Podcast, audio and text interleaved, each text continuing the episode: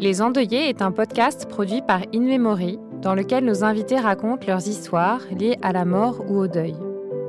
Leurs témoignages incarnent l'expression des vivants face à la mort, la douleur, la solitude et aussi la reconnaissance des chemins parcourus.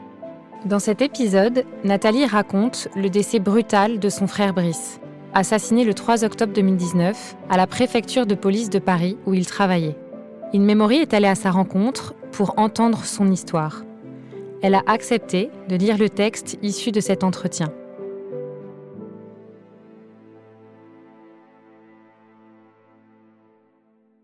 La mort de Brice est violente à tous les niveaux. Au moment où j'apprends son décès, un gouffre vertigineux s'ouvre sous mes pieds. Et puis je bascule. Cet instant de bascule est violent et il va me hanter pendant des mois. L'onde de choc d'une mort brutale est bouleversante. Et comme souvent après un choc, il y a un traumatisme que l'on éprouve longtemps. Le premier qui m'annonce son décès est son supérieur hiérarchique, ami et mentor. Il répond avec courage sur le téléphone de Brice parce que j'insiste et que je l'appelle de nombreuses fois. Je suis donc la première des proches à apprendre la mort de Brice. Et c'est donc à moi, la grande sœur, qu'il revient d'annoncer son décès, à ma sœur, à son compagnon, à notre famille et à ses amis. Mais rien ne vous prépare à cela. J'essaie juste, en mettant de côté mes propres émotions, d'être la plus douce, la plus claire possible, et d'amoindrir un peu la violence du choc. J'appelle ma sœur pour lui donner rendez-vous, mais je ne lui dis rien par téléphone. Je m'assure aussi que le compagnon de Brice soit accompagné. Puis je demande à mon mari d'arrêter sa voiture avant de lui parler, et à mes enfants de rentrer à la maison dès qu'ils le peuvent. Ma meilleure amie me rejoint avec son soutien indéfectible. Bien sûr, l'annonce de la mort de Brice n'en est pas moins brutale. Je sais que je passe par un de ces coups de fil qui transforment le cours d'une vie. Brice travaille à la préfecture de police de Paris, dans un des services les plus secrets et les plus protégés de l'État. Un peu plus tard dans l'après-midi, un de ses supérieurs m'appelle pour me confirmer officiellement son décès. Je ne peux pas encore le réaliser, mais je vais vite constater le côté officiel de sa mort. Cet homme me demande de venir dès que possible à Paris. Mais j'habite dans le sud-ouest de la France, je suis loin de Paris, je suis loin de Brice. J'essaye de me concentrer pour organiser notre départ à ma sœur et à moi. Et un de mes premiers réflexes est de réunir des photos de Brice. Il est hors de question pour moi que je parte sans son visage, sans son sourire, sans ces images qui racontent qui il est. D'ailleurs, comment pouvait-il être ce matin et ne plus être ce soir-là? Je suis en état de sidération, dans un déni, où j'espère encore au fond de moi. Ils se sont trompés. L'information de sa mort procure un si grand vertige qu'elle est difficilement appréhendée par mon cerveau et mon cœur. Ma sœur et moi passons les heures de la nuit à regarder ces photos, à rire, à pleurer, et être parfois happés par des torrents de larmes, serrés l'une contre l'autre comme des naufragés. Heureusement, à notre arrivée à Paris le lendemain matin, grâce à Mathieu, une association d'aide aux victimes vient nous réceptionner à l'aéroport.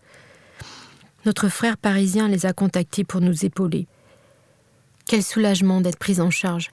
À ce moment-là, je suis dans un tel tsunami intérieur que toute marque de considération agit comme un pansement sur ma plaie.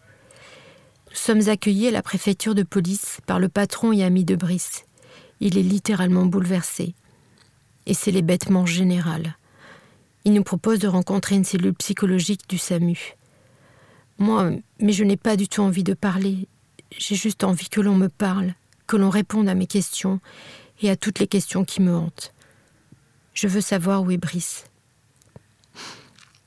Je le sens seul et j'ai absolument besoin de le rejoindre. Nous sommes ensuite installés dans un bureau de la préfecture et puis des dizaines de personnes viennent nous voir. Les supérieurs de Brice, ses collègues, le service des ressources humaines, la grande patronne de la maison. Je dois saluer tous ces gens eux-mêmes bouleversés qui ont su nous témoigner leur soutien sincère et leur affection. Dans la journée, Finalement, nous apprenons que Brice a été officiellement victime d'un attentat terroriste. Cela signifie que le parquet est saisi et qu'une enquête est ouverte. Nous sommes alors dépossédés du semblant de normalité. Brice est insaisissable et sa mort ne nous appartient pas. Voir son corps est un parcours du combattant. Il repose à l'Institut médico-légal de Paris et nous devons faire une demande officielle pour aller le voir. La femme qui nous reçoit l'IML est extraordinaire. Elle plonge ses yeux dans les nôtres, nous explique exactement comment ça va se passer. Le corps de Brice est couvert d'un drap blanc et son visage ne porte pas le masque de la souffrance. Il est beau, nous dit-elle. Vous pourrez le voir deux minutes derrière une vitre. Ses paroles sincères et cadrantes, son regard soutenant me font du bien.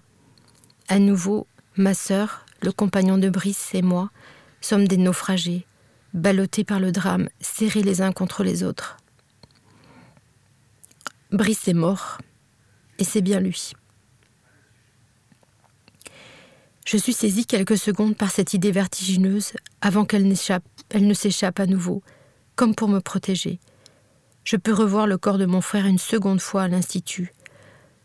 Le voir mort est finalement une étape essentielle pour accepter sa mort et avancer sur mon propre chemin de vie. Je grave cet instant dans ma mémoire, aussi court soit-il. La troisième visite à l'IML, ses collègues de la préfecture nous demandent la permission de le voir. Je suis très touchée par leur démarche. finalement, nous sommes nombreux à partager de la peine et du chagrin pour lui. Il est parfois difficile de faire de la place aux autres, mais je le comprends. Moi, je perds mon petit frère, d'autres perdent un amour, un ami, un confident, un collègue et une présence quotidienne je réalise en rencontrant au fil des jours les hommes et les femmes de la vie de Brice qu'il laisse derrière lui beaucoup d'amour. Mon fils me suggère de mettre un mot sur les réseaux sociaux pour prévenir et annoncer sa mort et la date de son enterrement. J'aurais tellement apprécié avoir un support numérique comme une memory pour réunir les témoignages. La puissance des réseaux opère néanmoins et nous recevons des centaines de messages poignants. Beaucoup connaissent Brice et le racontent, d'autres saluent sa mémoire. Je suis une simple citoyenne et ma vie basculée ressemble à un film. Nous logeons dans un hôtel confidentiel à l'abri des journalistes. Nous sommes escortés par des motards pour nos moindres déplacements. Et j'ai un chagrin immense lié à mon lien de sœur avec Brice. Et je me retrouve face au ministre de l'Intérieur qui m'apporte son sincère soutien et me donne son numéro de portable personnel. Mon téléphone sonne toute la journée car un hommage national est en train d'être organisé. Rien n'appartient à ma vie de d'habitude. Ce tourbillon de considération, et là je le dis avec du recul, est aussi épuisant que réconfortant. Je me retrouve dans des lieux magnifiques et inaccessibles, comme la place Beauvau, la cour d'honneur des Invalides. Je suis entourée d'inconnus, d'officiels, et puis des familles des quatre victimes de l'attentat. Lors de l'hommage national le mardi, le président de la République, yeux dans les yeux, main dans la main, nous assure de son soutien. Je suis là. Et ce n'est pas rien. Il est même essentiel ce soutien pour moi, car je sais que ces femmes et ces hommes, même s'ils ne sont pas touchés intimement par la mort de Brice, ne se défilent pas et font face à leurs responsabilités. J'accueille leur compassion et leurs émotions qui sont sincères. En complément de l'hommage national du mardi, nous organisons, une fois de plus grâce au soutien précieux de notre frère Mathieu, une cérémonie à Paris, le jeudi, à l'église Sainte-Marie des Batignolles. Le prêtre que nous avons rencontré pour préparer cette cérémonie était formidable et nous a aidés à rendre un hommage au plus juste de ce qu'était Brice. Je suis très impressionnée par cette foule venue célébrer et pleurer mon petit frère. Les gens disent nous éprouvons une immense peine et nous avons besoin d'être ensemble pour la partager. Finalement, nous sommes des centaines à être unis par l'abîme que laisse la mort de Brice dans nos vies. Ça me fait du bien de partager ce chagrin, de sentir que je ne suis pas seule à éprouver déjà son absence. Oui, cela a été extraordinaire pour moi de sentir tout cet amour et d'écouter Brice raconter et aimer par ses proches. Ils sont si nombreux à avoir évoqué son sourire, cette force de vie qui émanait de lui et l'amour qu'il donnait aux autres. Mon petit frère est exceptionnel et je suis fière de lui. Au fur et à mesure des jours qui passent, le nombre de personnes qui gravitent autour de nous se réduit. De retour au Pays basque, une dernière cérémonie est organisée pour Brice, l'enfant du pays, cette fois plus intime. J'ose prendre la parole et mettre en mots mon frère solaire. Ce que j'aime de lui et tout ce qu'il a apporté et ce qu'il continue d'apporter à ma vie. Et puis c'est le grand vide.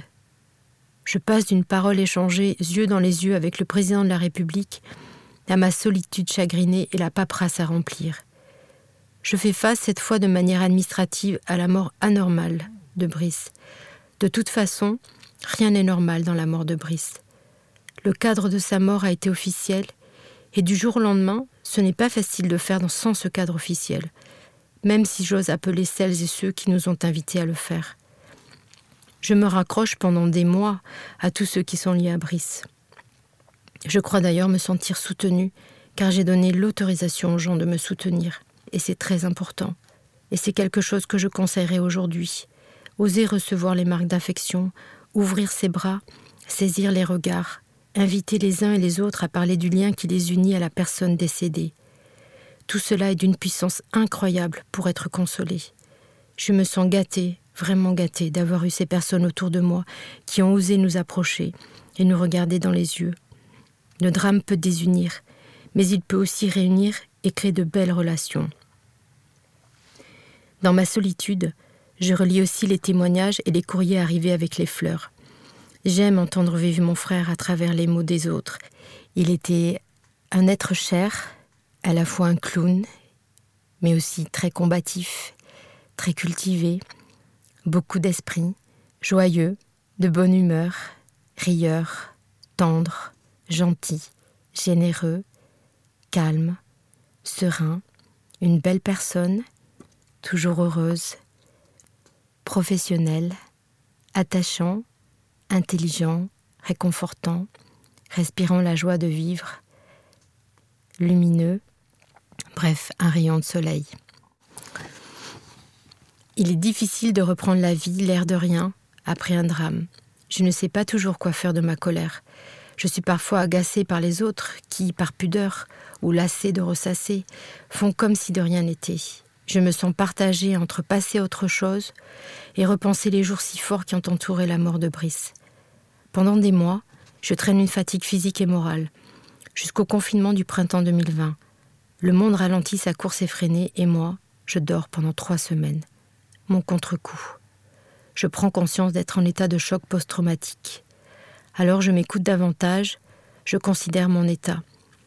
J'ai essayé de soutenir mes enfants, ma famille, et je me suis un peu oubliée. Et lorsque l'on s'oublie, on s'épuise. Je vis donc avec une nouvelle idée. La mort de Brice doit prendre sens. J'ai besoin qu'elle serve à quelque chose pour lutter contre mes sentiments de colère et d'injustice. Le premier anniversaire de sa mort arrive comme un soulagement. J'ai tellement peur qu'on l'oublie. Nous nous réunissons à nouveau en grande pompe pour célébrer Brice, pour lui rendre officiellement hommage. Cette fois, dans la cour d'honneur de la préfecture de police, je prends le temps d'observer les lieux et les visages qui m'entourent. Je puise dans ce cérémonial et la communion des gens réunis un énorme réconfort. Brice est notre lien, et sa mort invite chacun de nous à ouvrir nos cœurs, à mettre des mots sur notre peine. Nous sommes seuls, mais nous sommes ensemble, le grand paradoxe heureux de la vie. Depuis la mort brutale de Brice, je fais de la place à l'instant présent. J'essaie de profiter de chaque instant qui m'est donné et de partager le temps présent, même dans le quotidien le plus banal. J'essaie de ne plus dire je te rappelle demain et de prendre le temps de parler si je décroche. J'essaie de convertir tant bien que mal le non-sens et l'injustice de la mort. Bien sûr, il y a des jours où tout est difficile et je préfère me recroqueviller dans mon chagrin. Cela aussi, j'ai appris à l'accepter.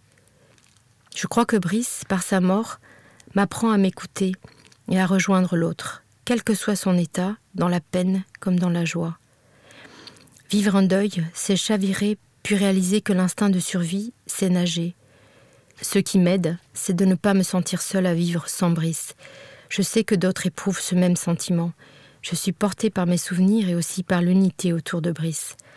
J'aimerais créer un espace comme ceux que vous proposez pour rassembler les hommages et laisser à chacun la liberté d'exprimer son émotion au moment où il en a besoin. À l'unanimité, le sourire de Brice est merveilleux, et cela, je ne crains plus de l'oublier.